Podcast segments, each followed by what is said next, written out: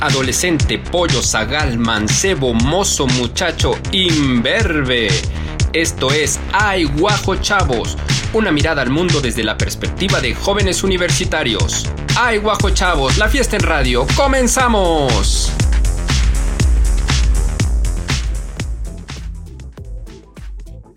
Muy buenas tardes, tengan todos ustedes. Esto es Ay Guajo Chava. Hoy es domingo, domingo 2 de mayo del año 2021. Ya estamos en mayo, el mes más importante del año porque es mi cumpleaños. Soy Rodrigo Durana y estaré toda esta hora con ustedes. Estamos transmitiendo desde nuestras casas. Nuestro sonido viaja a través del espacio y llega hasta el CCU. De ahí me imagino que a la antenota de Radio WAP y de ahí a todo el universo, al cosmos, a la galaxia, a los aliens. Un saludo a los aliens si nos están... Hola, saludo. Sí. Bueno, me acompañan como casi todos los domingos, casi todos los domingos. Saludo primero a Nicole Schiaffini. ¿Cómo estás, Nicole? Hola, pues muy feliz de estar aquí otra semanita con todos ustedes, esperando que se encuentren muy bien, soportando este calor insoportable, pero pues llevándolo, ¿no? Entonces hoy no les voy a decir que comen barbacoa, hoy les voy a decir que se tomen agüita de Jamaica muy rica con muchos hielos. Y, pues que disfruten esta hora con nosotros.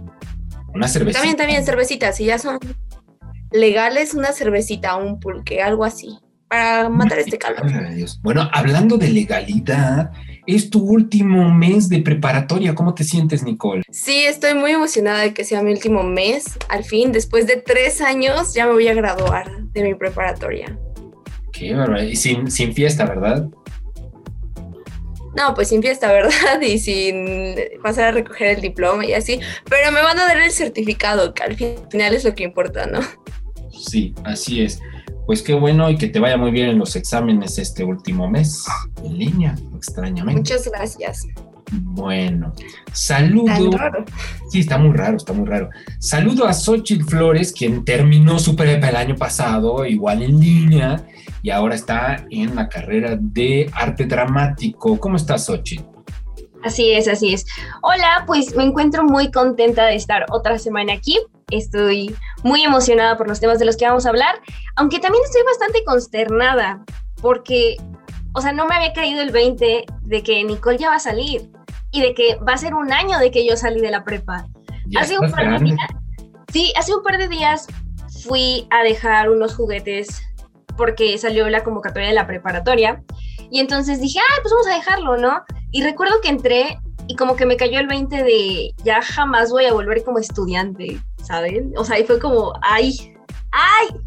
Ya, estuvo, Ya eres grande, Xochitl, ya eres Ya soy universitaria. Así es. Yo ya voy para segundo semestre y ni me había dado cuenta. Y aún no has tocado el campus, ¿verdad? Nope. Bueno, ya, ya tocará, ya te tocará, ya no te preocupes, ya pronto, 2032, ya podrás entrar a la universidad como si nada. Para mi servicio, no importa. no importa, no, importa. Pues está muy bien, Xochitl. Esperemos que pronto, esperemos que ya por lo menos, no sé si. Yo creo que para el año que entra, espero que sí. Bueno, no lo sé, ¿no? En realidad no podemos saber porque, pues, la pandemia no lo controlamos nosotros ni nadie, ¿no? Bueno, en realidad a ver qué pasa. Bueno, muy bien. Y finalmente saludo a Fernanda Espinosa. ¿Cómo estás, Fernanda? Tú también estás ya a punto de terminar tu carrera de cinematografía. ¿Cómo te va? Por lo menos el semestre ya lo vas a terminar. Pues me falta un semestre y si las cosas siguen así como van, de estarnos cuidándonos, este, vacunarnos y aún así mantener nuestra salud, ahora sí con bien, eh, posiblemente entre el otro semestre, esperemos, pero es impredecible, nosotros no controlamos, lo que sí podemos controlar es pues mantenernos en casa, evitar reuniones muy concurridas eh, y cuidarnos a nosotros mismos y a los otros, no seamos egoístas y pues cuidar a todos, si es que queremos regresar, ¿verdad? Sí, a, la actividad normal y, y, bueno, el ejemplo que nos ha dado la India estas últimas semanas de tantos festivales que hicieron religiosos, tanta gente que se juntó sin cubrebocas y ahora la están pasando terroríficamente mal, ¿no? Muy, muy mal. Este, es una lección, pues, para, supongo, para todos, para cuidarnos, para, Claro, y no bajar la guardia, ¿no? Y Sí. bien lo dices, aunque estén vacunados, pues cuidarse, hay que cuidarse, hay que cuidarse y ni modo, es lo que nos ha tocado vivir, pues hay que vivirlo lo mejor que se puede y de la forma más inteligente posible, aunque yo siento que en este país un poco, ya como que hemos aprendido la lección un poco, no todos, no todos, pero sí hemos aprendido un poco la lección, veo que ya por lo menos se cuida más la gente, pues hemos aprendido a la mala, ¿no? Ni modo. Pero bueno, pongámonos, pongámonos contentos, pongámonos contentos, o son más mujeres, pongámonos, no, ¿verdad? Pongámonos, ya no sé, ya no sé qué confusión, contentos y Pongámonos contentas. contentas. Sí, de todo, de todo. Bueno, empecemos con, ¿quién empieza? Eh, a ver, tú, Nicole, ¿de qué nos vas a hablar? Bueno, hoy yo les traigo una historia muy interesante que es de Rose Bayant. Y ustedes dirán, ¿quién es esta mujer? ¿Quién es? Y pues bueno, ella es una mujer que vivió durante la Segunda Guerra Mundial, que estudió artes con dos títulos en la Escuela de Bellas Artes de París, es francesa. Y pues por la época y todo lo demás terminó trabajando, a pesar de todos sus nombramientos, como asistente en el Museo Jeu de Paume, o como se pronuncia adecuadamente, ¿no? Y estaba trabajando ahí eh, como curadora, como restauradora, una mujer muy letrada y hablaba muchos idiomas, pero de una apariencia pues sencilla, nada ostentosa.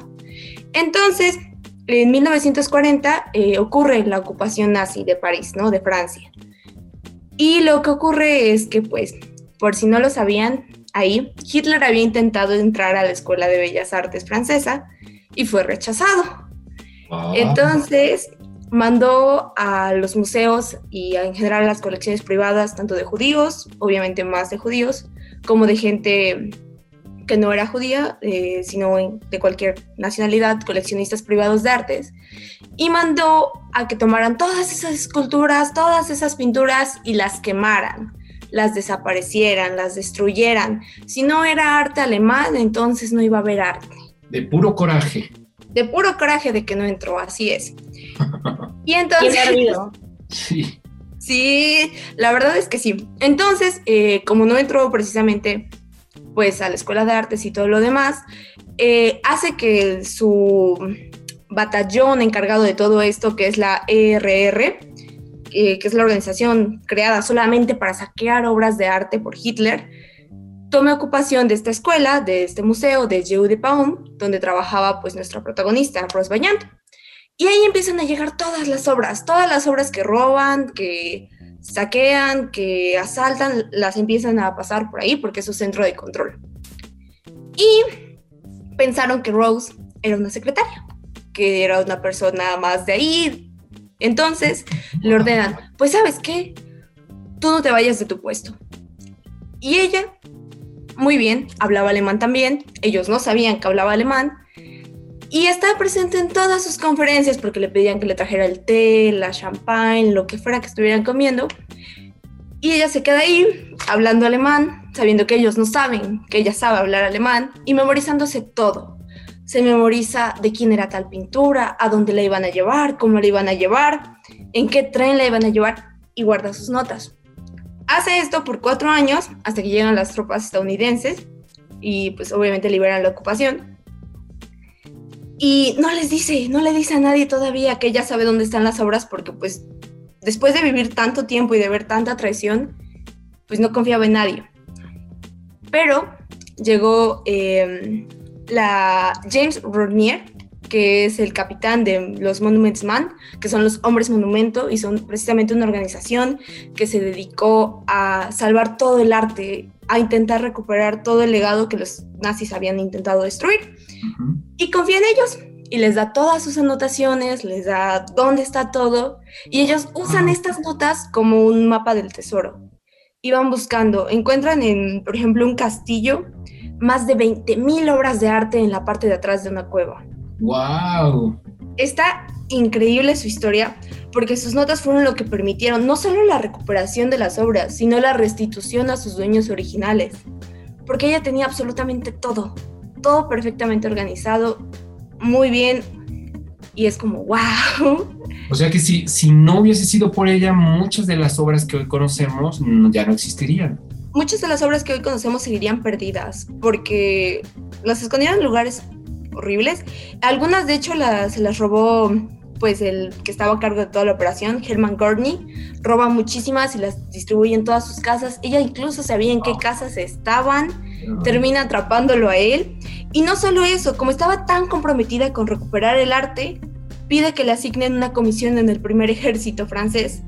Y lo hacen. Entonces ella es parte de este ejército que se encarga de recuperar todo esto. No solo ella da las notas, ella también va a recuperar el arte y esto lo hace eh, a partir del 4 de mayo de 1945. Finalmente regresa, regresa a Francia, ya recuperó un montón de arte, salvó obras valiosísimas, Van Gogh, todas estas clases de cosas. Y pues la nombra defensora del arte para la Comisión Francesa de Recuperación del Arte es la encargada, la cabeza de todo lo demás. Más adelante, aún así, no es nombrada conservadora de los museos nacionales hasta 1954, pero pues la nombran. Y por su gran valentía, eh, le dan dos medallas de honor el gobierno francés, que es la medalla de la Legión de Honor y la de la Resistencia, porque ella estuvo con los nazis en primera línea, guardando toda esta información para salvar pues, su cultura. Wow, qué interesante, ¿eh? qué interesante. Y bueno, algo que es súper importante en el siglo XX, que es el, el, arte como objeto, ¿no? Muy, muy importante, que ahora ha cambiado un poco, está cambiando. El concepto de, de arte está en plena transformación, pero en el siglo XX fue importantísimo, bueno, siglo XIX también, ¿no? Yo pienso, bueno, desde el Renacimiento finalmente, este, pues como, como objeto que se conserva y que se puede en los museos o en colecciones privadas, eh, pues qué interesante, ¿eh? A ver, Bueno, además de, de este concepto de que el arte como objeto es algo sumamente impresionante, también el concepto que se inculcó, ¿no? O sea, el arte siempre ha sido muy elitista, entonces el reafirmar las clases sociales era también ver cuántas obras de arte poseía cualquier individuo, cualquier rey, cualquier esto, cualquier otro. Entonces también ahí hay un guiño guiño al sistema capitalista que te crea o te hace pensar que tienes la necesidad de poseer y poseer y poseer. Entonces entre más obras de arte o más eh, objetos, lo, lo que sea, tengas, más importante y más valioso eres tú, de hecho. O sea, esto también definiría qué tanta cultura o qué tanta ciencia o lo que sea tienes en, tu mente, ¿no? pues como, como objeto, ¿no? El arte como, como precisamente como un objeto que se puede poseer, cuando en realidad el arte más bien se puede apreciar, ¿no? No poseer. Sí. A ver, Nicole, muy bien, muy bien.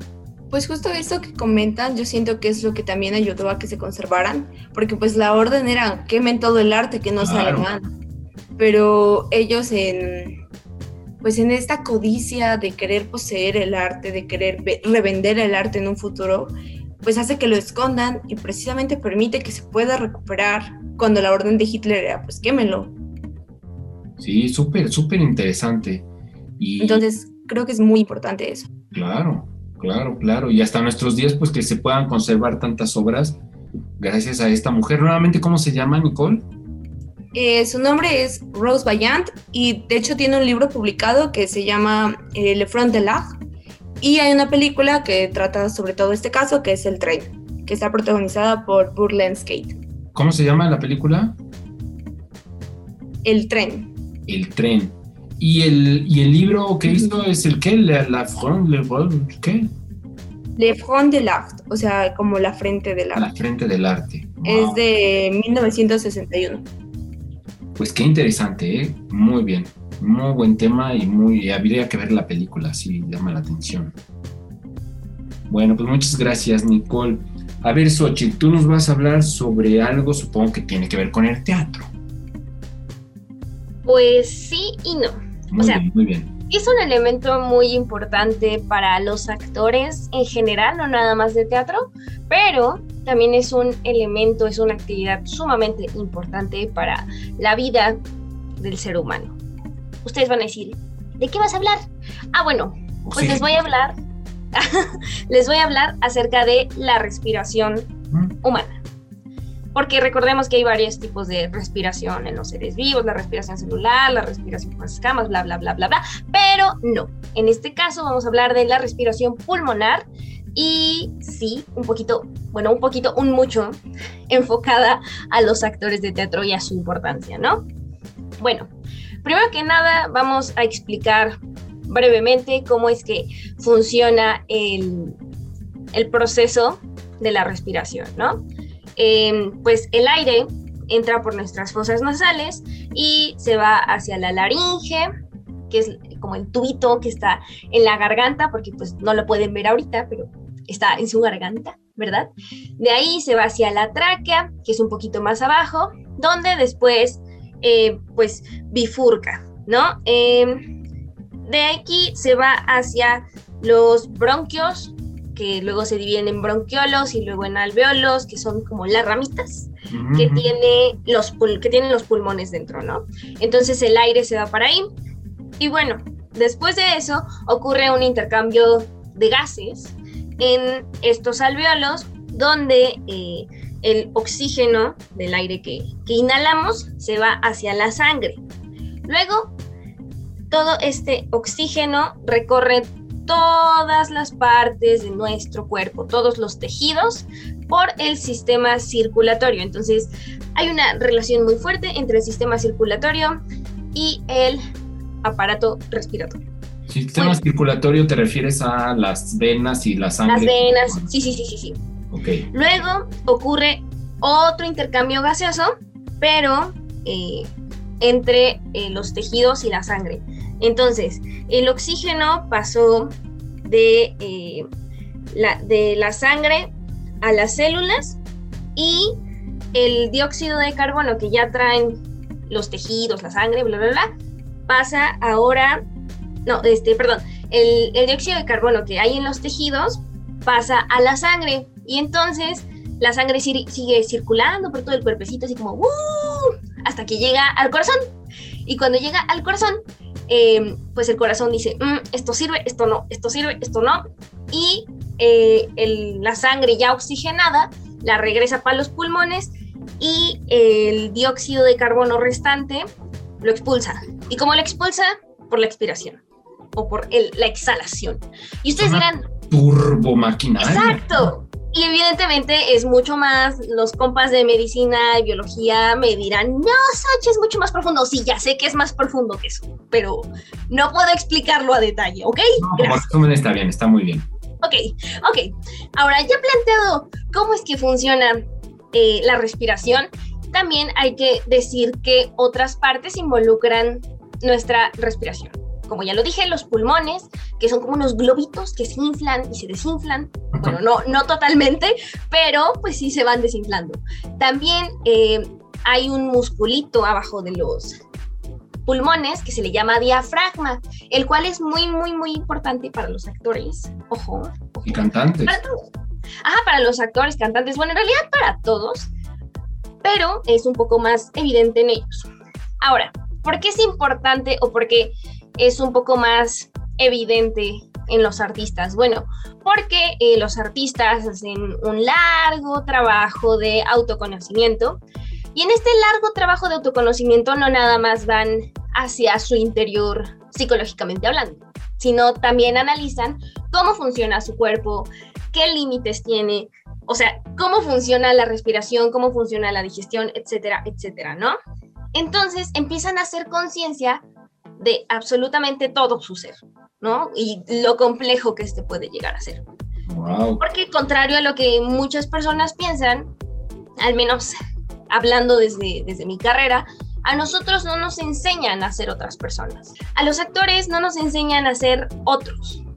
Nos enseñan a conocernos para después plantear situaciones y vivir lo que otro ser, otro ente, otro personaje eh, estaría pasando por situaciones que al final son reales. Es un poco más abstracto, pero... Pues como decía Stanislavski, ¿no? Que en lugar, en lugar de que tú como actor te metieras en el papel y fueras otra persona, el personaje se te mete a ti, ¿no? El personaje se apodera de ti.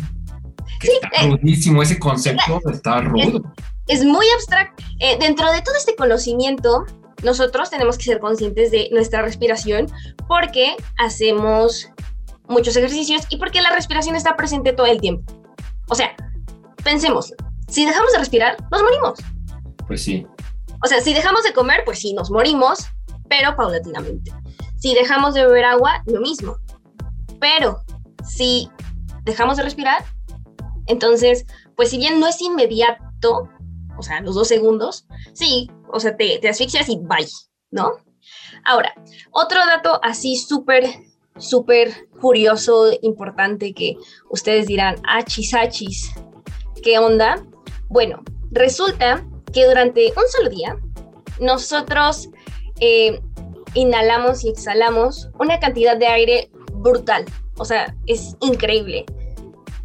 Dentro de este periodo de tiempo eh, intervienen cerca de 12 mil litros de aire al día. Hola, Jesús de Veracruz. Sí, claro, entonces imagínense cuánto es. Entonces es necesario, es importante que uno respire bien, porque pues eh, también, como, como ya lo dije anteriormente, eh, en la respiración hay intercambios gaseosos y luego se va la sangre y la sangre llega a todos los tejidos, ¿no? Pero bueno, ahora, ya planteado esto, les voy a hablar de los tipos de respiración. Ustedes dirán, ¿a poco hay? Bueno, sí, pero de la respiración pulmonar, reitero.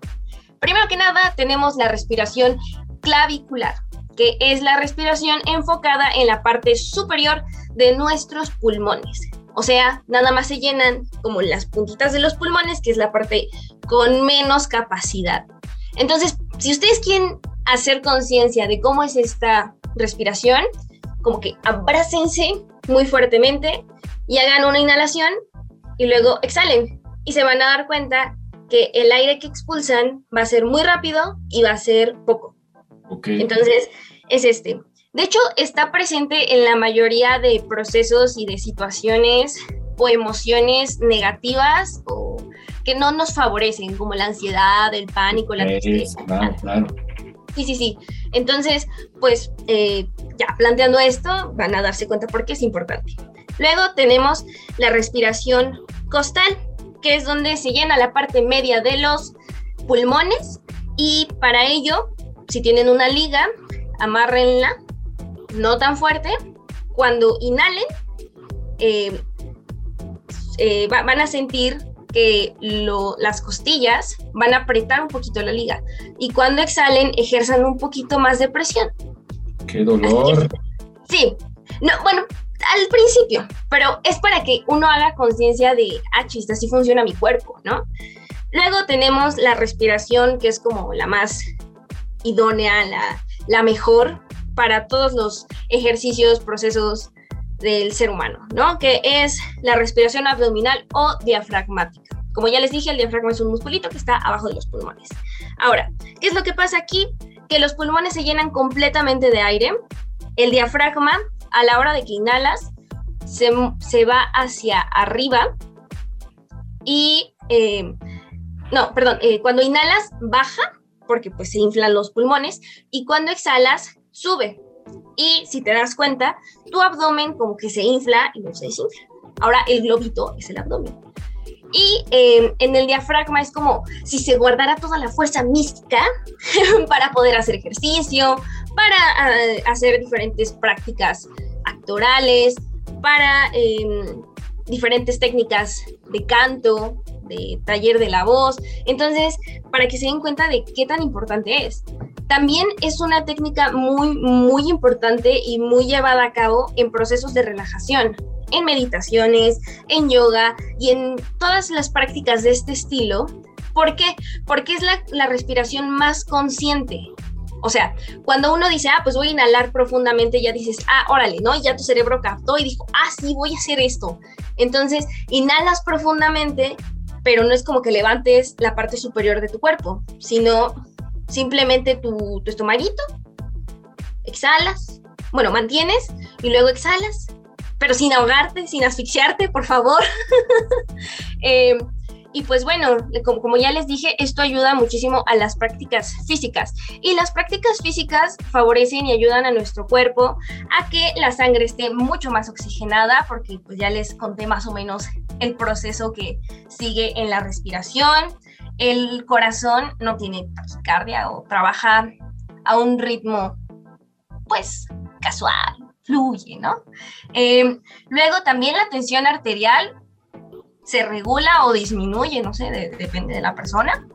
Eh, pues el diafragma es como un músculo, entonces se ejercita y al rato va a ser como si estuviera haciendo pesas y cuando te des cuenta, ¡ah, Y está todo inflado, ¿no?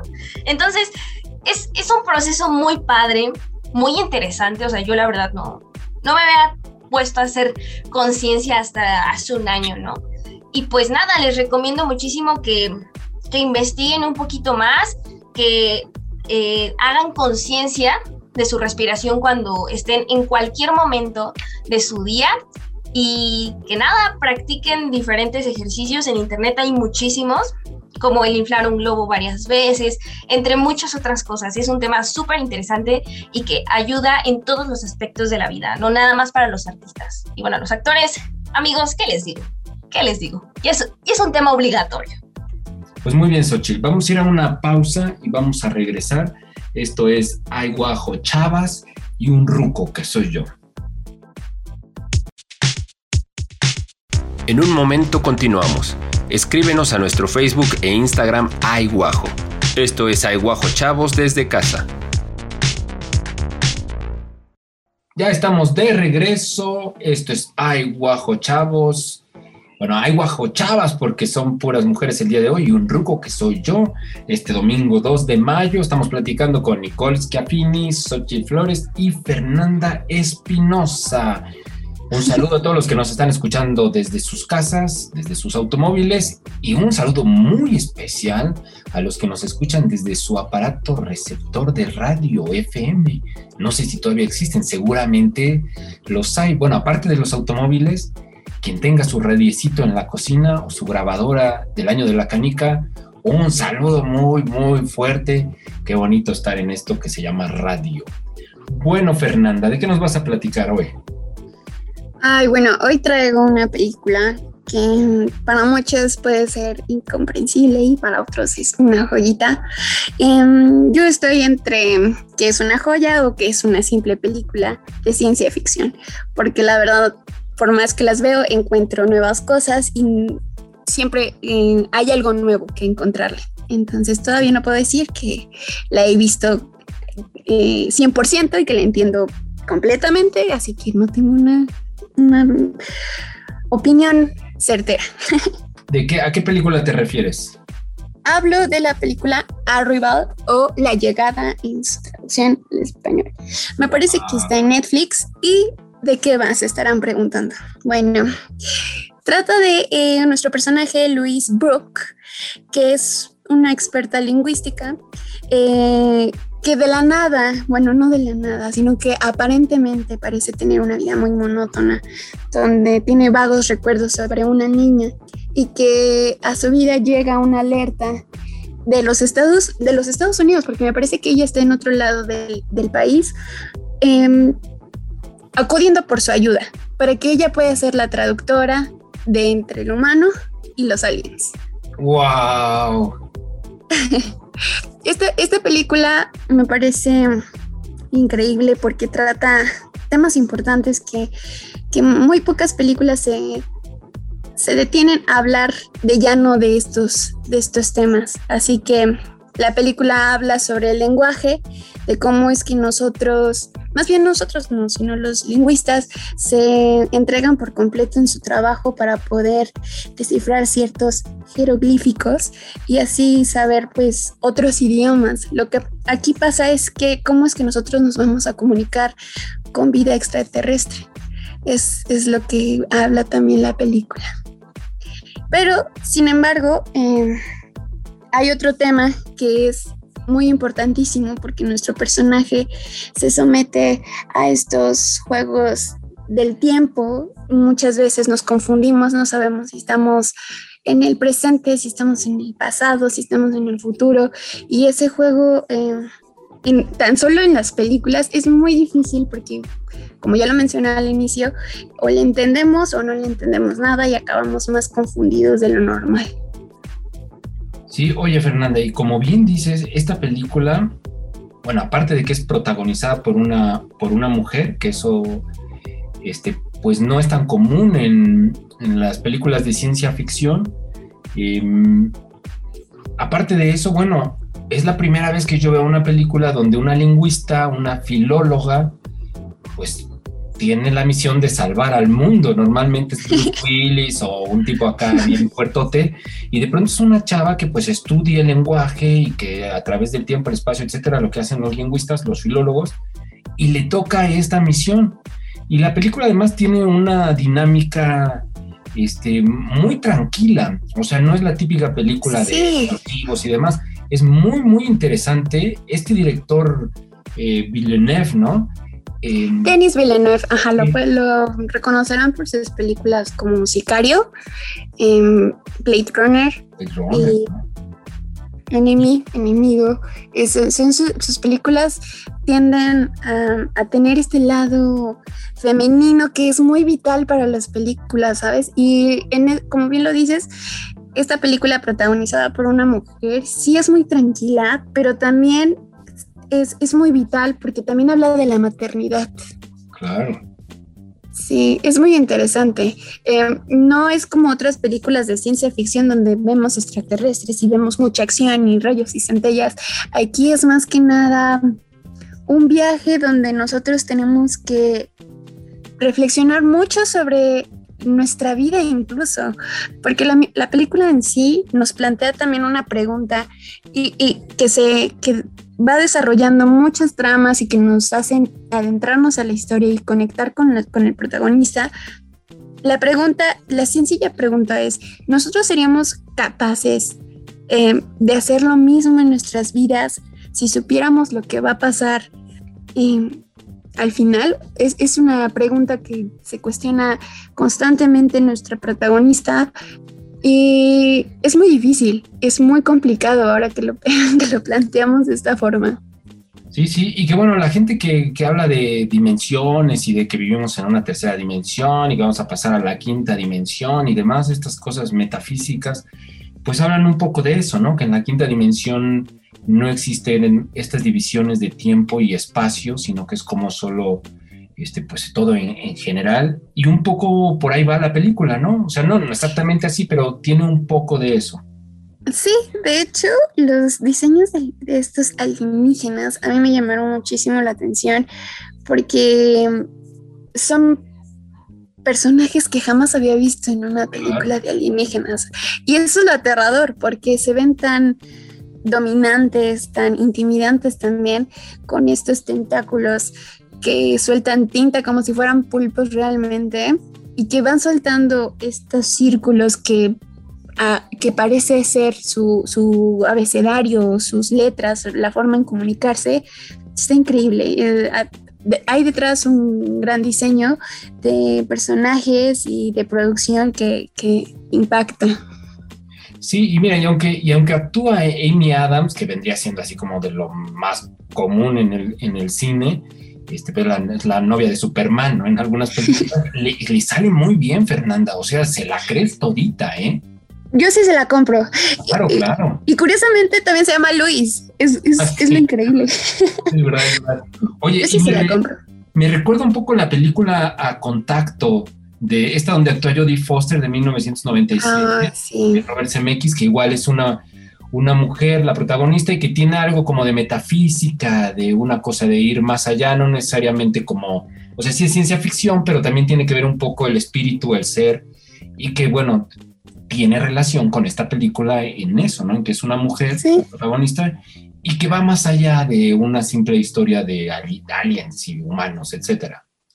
Sí, eh, de hecho también a mí cuando yo la vi, me recordó también a esta valentía que tiene Judy Foster precisamente en El silencio de los inocentes al tener su vida cotidiana y aventarse a hablar con un caníbal. Y lo que hace Amy Adams aquí es tener su vida cotidiana y después, como bien lo mencionas, es reclutada para salvar básicamente al mundo.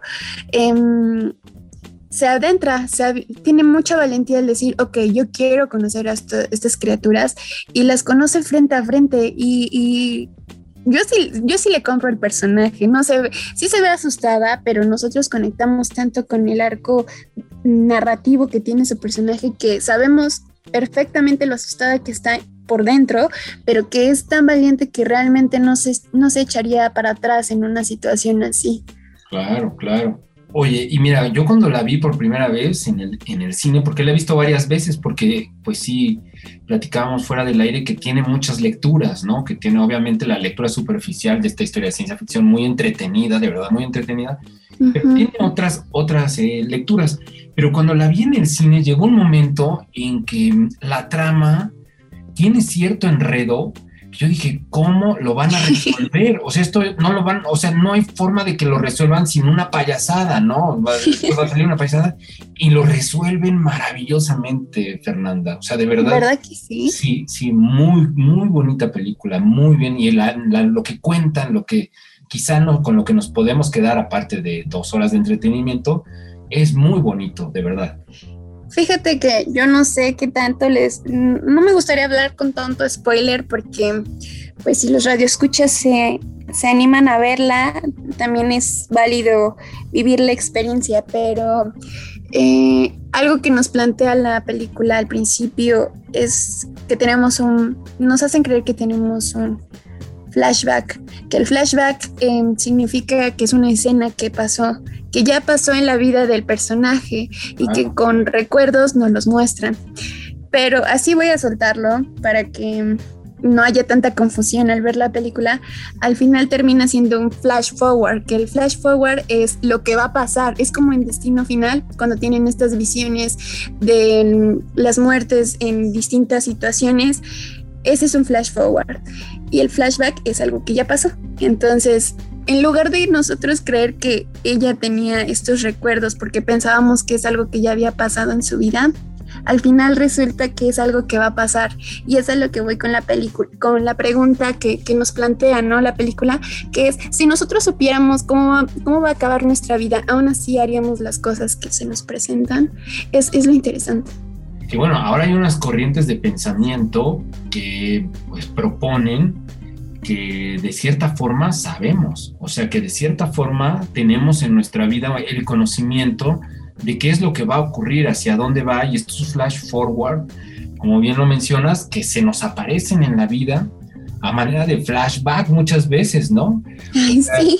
Y finalmente el cuestionamiento que, que, cae en la película, en muchas películas solamente, es de qué es el tiempo también, ¿no? O sea, cómo cómo funciona el tiempo en nuestra realidad, en nuestra existencia, qué tiene que ver el pasado con el futuro y con el presente y el momento en el que vivimos, qué son los recuerdos, o sea, si son reales, o, etcétera, etcétera. Bien complejo, pero bien interesante.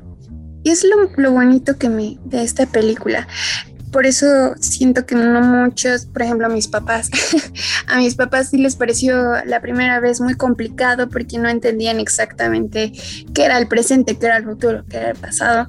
Pero mm, a final de cuentas es eso, el tiempo tiene un papel muy importante en la película porque sí nos, nos hace reflexionar si nuestras acciones del pasado son los que nos hacen existir el hoy y lo que hagamos en hoy son lo que repercutirá, repercutirá perdón, lo que va a pasar en el futuro, ¿no?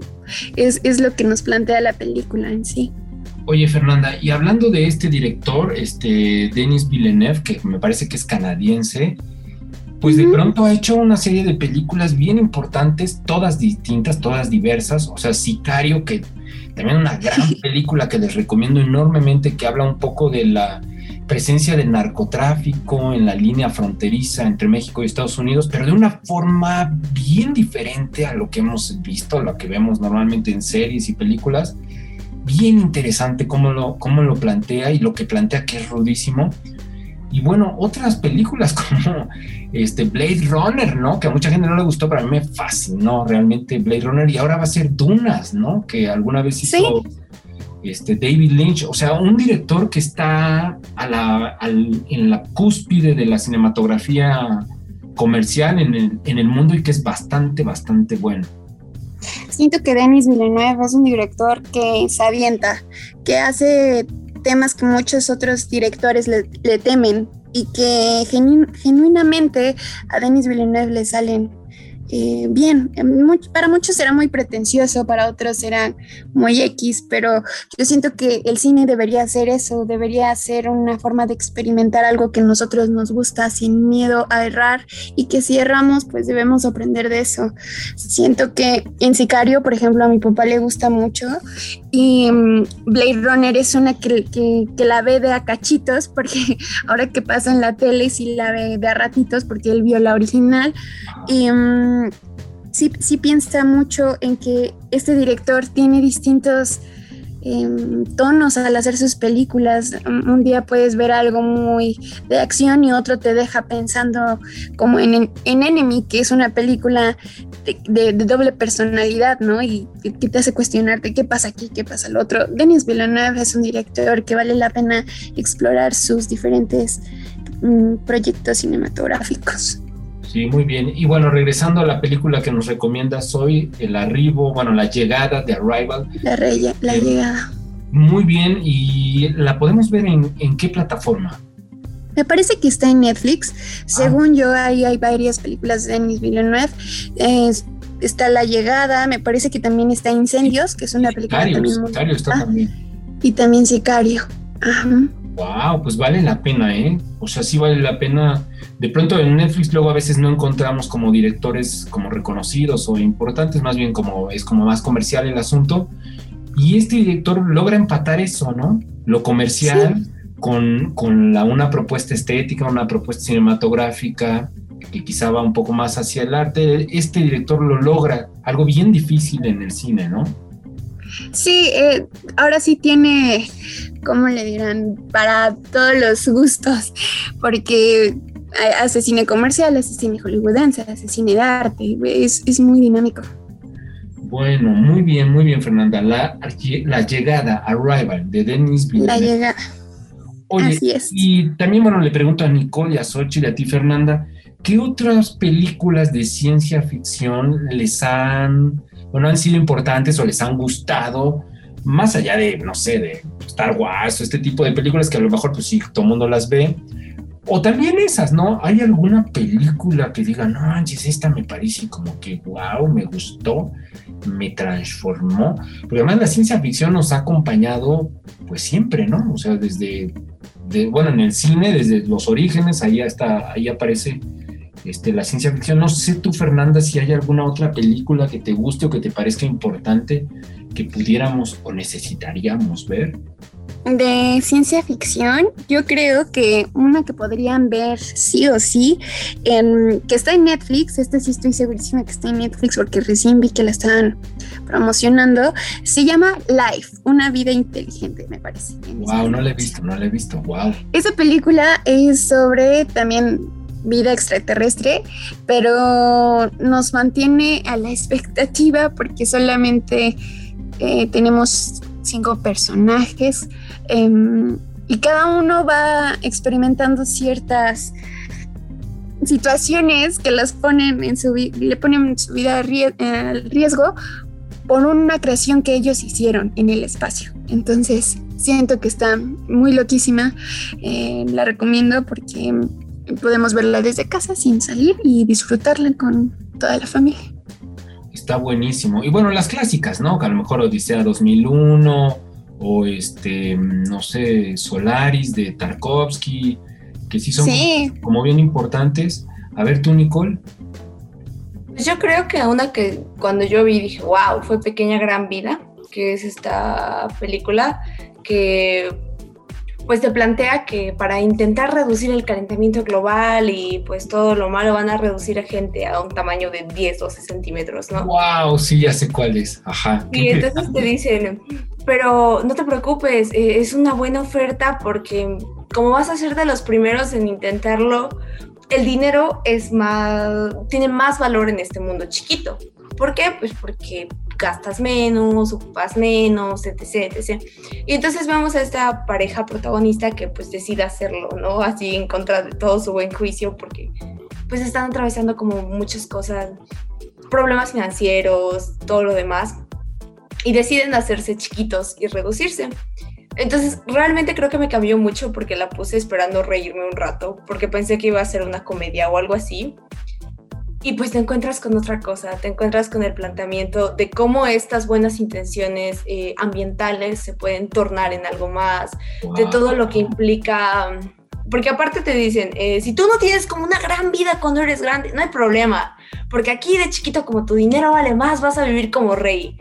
Y pues te vas encontrando con que, pues no, aún así en este mundo chiquito tan utópico que te pensaba, que pensabas al que ibas a llegar, que te planteaban, pues tiene que haber clases muy bajas para sostenerlo. Y mira, y yo, yo no la vi precisamente porque pensé que era una comedia toda boba y demás, y ya sí la voy a ver, ¿eh? ya me llamó la atención. Sí, justamente es eso, ¿no? Yo dije, pues la voy a ver, me voy a reír un rato y me agradó lo que vi, realmente me agradó lo que vi. Siento que lo llevan bien, muy bien, muy bien. Yo les recomiendo una que se llama Luna Moon, del año Ah, está buenísima, de los clones. Ajá, la dirige Duncan Jones, que es el hijo de David Bowie, y la actúa un actor que me fascina, que es Sam Rockwell. Este, me gusta mucho esa película, muy, muy, chiquita, muy bonita, me gusta mucho. Y bueno, de obra de teatro, pues les recomiendo El planeta de los simios, no es de Kubrick, una gran obra de teatro, pero bueno, esa es otra cosa, esa es otra cosa. ¿Tú, Xochitl, hay alguna película que te haya gustado, que, este, o de dibujitos animados o demás? Hay una que se llama, este, una de un robot gigante que se llama El Gigante de Hierro, ah, de dibujos animados, que no es para niños, es para adultos. Bueno, también la pueden ver los niños. Me fascina, qué bonita película esa, si la pueden ver también, vean, hay un montón, hay un montón. Pues no, no soy una persona tan aficionada a la ciencia ficción, pero hace, que será como un mes, mis papás empezaron a ver Matrix, ¿no? Y es una película que yo escuché millones de veces, pero no la había visto. Y la verdad me costó un poco entenderlo por el, pues por todo el lenguaje poético que ocupa, ¿no? Y, y por el formato, o sea, no es un formato de películas que yo consuma, ¿no? Entonces, sí me costó un poquito de trabajo, pero el mensaje y todo el contexto y, todo el, el, el, desenlace y todo, o sea, se me hace muy interesante. Creo que es una propuesta muy, muy curiosa. Y luego dije, hmm, ¿pasará con nosotros? La caverna de Platón, ¿no? La caverna de Platón. Y un poco Orfeo y Eurídice. Sí, pues es una película que cambió la perspectiva en el mundo, ¿no? Un poco, ¿no? De, lo que somos, que es el Internet y que es la realidad y demás. Sí, qué bueno que la viste, Xochitl, me parece muy bien. Sí, sí, sí, el concepto que tenemos de realidad, como hace rato les, bueno, hace un buen rato les comenté sobre la respiración y sobre lo de los actores, que existimos en una realidad, o sea, no hay como una diferenciación o no precisamente están peleados la realidad con la ficción, porque al final la ficción es otra realidad. ¿no? Porque en ese momento está ocurriendo. Y entonces, este cuestionamiento sobre qué es la realidad y qué es lo que entendemos, creo que también está muy padre. Nos deja algo a reflexionar, muy chido. Bueno, nuevamente Fernanda, tu recomendación de Denis Villeneuve, ¿cómo es? Es la llegada eh, o arrival en inglés. Está muy bien. Bueno, la pueden ver en, en Netflix y demás. Pues sí, este, bien bonito el cine y hablar de cine es bien bonito. Em, y, lo de Matrix, se me llama mucho la atención, Xochitl, que no la hayas visto. O sea, sí. Pues fíjate que yo la vi, pero no tiene mucho. O sea, sí sabía que tenía que verla y todo lo demás, pero no estaba como en una plataforma que yo tuviera, entonces pues me esperé, ¿no? Ya la liberaron apenas en Netflix, entonces tiene como dos meses que la vi. Me falta la última película. Y fíjate, junto con El Tigre y el Dragón, son películas que transforman el sentido técnico, porque, bueno, ocupan 50 cámaras para hacer estas escenas de los disparos donde se mueven acá de forma magistral y comienzan ya a usar los famosos cables, estos que luego borran. En, que hoy es tan común, ¿no? Que cualquier muchacho lo puede hacer en su computadora, el borrar el cable para para que no se vea cuando vuelan y demás, pues estas dos películas fueron las más importantes en el año, bueno, 99, se presentan en el 2000, donde ya utilizan esta tecnología de computadoras que hoy es tan común y que en ese momento era como, wow, ¿no? Tan innovador, ¿no? Bueno, tan común entre comillas, porque tampoco es tan fácil de hacerlo, Fernanda. Y concuerdo contigo porque yo también apenas las, las vi y, fue un súper revelador saber que las hermanas eh, Wachowski, me parece que son, ahora hermanas, Sí, ahora, hermanas. Las hermanas Wachowski se aventaron este reto, o sea, escribieron el guion y dijeron, ¿sabes qué? Yo una vez tuve un sueño rarísimo donde nos despertaban de una, de una simulación y teníamos que vivir día a día este, nuestra vida, porque no sabíamos si nos iban a notar estos alienígenas o estos robotcitos, y que de la nada se les ocurriera, bueno, tal vez no de la nada, porque digo, puede haber sido un sueño guajiro que han de haber tenido las hermanas Wachowski, que dijeran, ¿sabes qué? Me imaginé en cámara lenta y a alguien esquivando unas balas como todo un ninja, ¿sabes? Y al verlas de esa forma, siento que sí fue súper revolucionario para sí. Impresionante, impresionante. muchas escenas que, que, hoy veo, por ejemplo, en otras películas de acción, si yo la hubiera visto en su momento, yo creo que sí me impactaría. Y, y, me impactó, imagínate, o sea, me impactó al verlas actualmente sobre todo, me, mm, recuerdo que es en la 2 donde tienen como una pelea arriba de unos camiones, de unos trailers. Wow, yo dije, tremenda escena. Sí, muy bien. Bueno, ustedes, ustedes a quién le mandan saludo. Empiezo contigo, Xochitl. ¿Algún saludo? Sí, bueno, un saludo como cada semana para mi abuela, para mis papás, para mis gatos, claro que sí, y pues para todos nuestros radioescuchas. Muchísimas gracias por estar aquí. Bueno, tus gatos, un saludo fuerte. Nicole, ¿algún saludo? Eh, sí, también un saludo enorme para toda mi familia, para mi abue, para mi perrito Peluchín, como siempre, y para mi amiga Sabi. Le deseo mucha suerte. Un saludo a Peluchín. Fernanda, saludos. Quiero mandar un saludo a mis familias, por si me están escuchando, a mi abuelita, igual por si escuchan, toda la familia de Tehuacán Calipan, a mis papás que mm, también los quiero mucho y que luego ponen atención al programa y pues también a todos los radioescuchas, que agradecemos su vida, agradecemos que eh, estén hoy escuchándonos y que tengan un excelente día y aprovechen al máximo a todas esas personas que les quieren mucho que aprovechen mayo, que es el mejor mes del año. Oye, este, excelente mes. Y, y, el saludo a tus perritos, ¿no? ¿Cómo se llaman? Ah, mis perritos son fanáticos de Aiguajo. Todas las mañanas se levantan, prenden la computadora y entran a radioboa.com a escuchar nuestro programa. Bueno, pues ya nos estamos despidiendo. Muchas gracias por habernos acompañado. Nos escuchamos la próxima semana. Recuerden que todos somos lobos, todos somos guapos. Adiós. Ay, ay, ay, adiós. El momento de irnos ha llegado. Gracias por dejarnos acompañarle. Sigan las incidencias del programa de hoy en Instagram y en nuestro Facebook Ay Guapo. Una mirada al mundo desde la perspectiva de jóvenes universitarios. Nos escuchamos la próxima edición. Sean felices. Goodbye.